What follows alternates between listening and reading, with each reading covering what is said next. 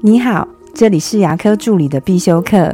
今天要必修的是自费牙科沟通技巧里面的昂香气，气味会和价值产生连结。你有听过香味心理学吗？嗅味是一种很原始、很古老的感官，早在我们出生的时候就已经对嗅觉的味道有反应了。嗅觉也是很多动物主要的感觉之一。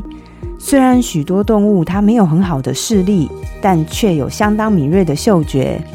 在英国神经心理学家也有发现，气味能够影响人类的情绪跟行为。嗅觉是一种影响别人潜意识的利器，在商业上的应用也是十分的广泛。有没有发现百货公司一楼都是香水香香的味道？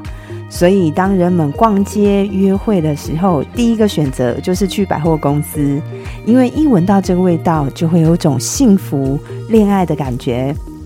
那在谈生意的时候呢，大家也喜欢约在餐厅或是咖啡厅，因为食物或是咖啡的香味会让对方放下谈生意的紧张气氛，而增加谈成功的机会。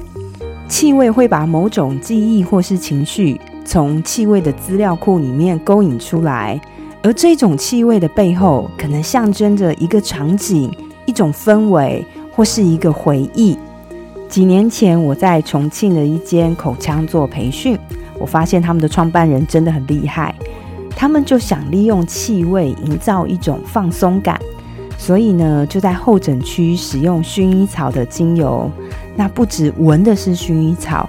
给患者喝的茶饮是薰衣草茶，里面放的花也是薰衣草，所以就在这么多薰衣草夹击之下，我就发现他们的患者真的都非常乖，因为一到里面就不自觉的放松了下来。你说什么，我大概都会说好，这样的感觉。我的分享就到这边。如果觉得今天的内容对你有帮助的话，请帮我下载下来或分享出去，让更多人听得到。如果你对牙科管理、自费咨询跟助理培训有任何问题，欢迎留言给我，或者是在龙语牙体技术所的粉丝专业可以找到我。下次再见了，拜拜。